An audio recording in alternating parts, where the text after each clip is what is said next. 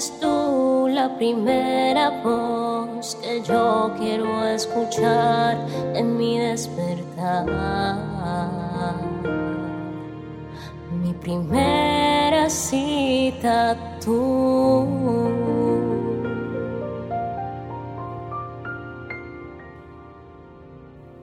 porque mi primer encuentro es contigo, Espíritu Santo. Me place en esta mañana seguir compartiendo con todas aquellas personas que reconocemos que necesitamos día a día de los cuidados del buen pastor.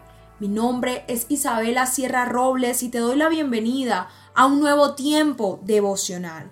Hoy quiero compartir contigo la palabra que se encuentra en Juan capítulo 10, versículo 3 y dice, el portero le abre la puerta y las ovejas reconocen la voz del pastor y se le acercan. Él llama a cada una de sus ovejas por su nombre y las lleva fuera del redil. Miren qué importante saber esto.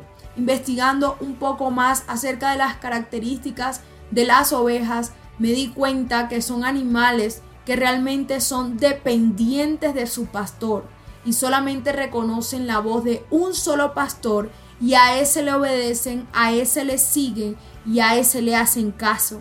Ese es el que les abre la puerta, dice la palabra, y la saca del redil. De la misma manera es Cristo en tu vida. Nosotros llegamos al punto donde reconocemos en nuestro Padre Celestial una absoluta dependencia donde sabemos que sin su guía, que sin su dirección, que sin su instrucción no somos nada.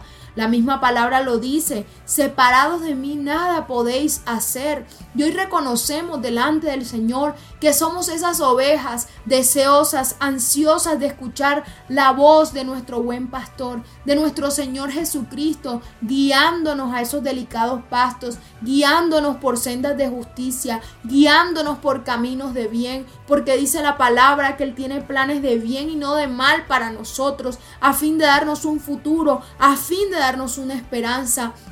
Pero la pregunta que nos podemos hacer en esta mañana a través de este pasaje bíblico es, ¿será que yo estoy siguiendo a mi buen pastor? ¿Será que yo sí estoy atento a su voz? ¿Será que yo sí le estoy buscando?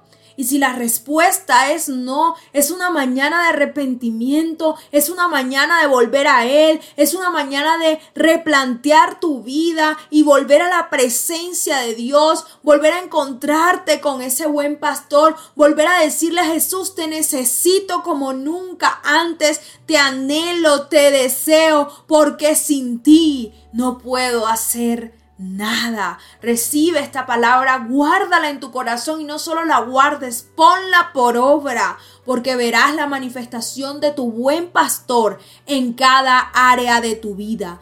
Dios te bendiga.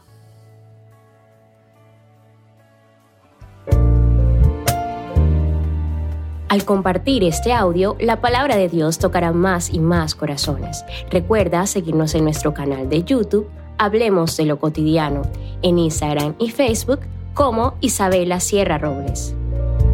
Dios te bendiga.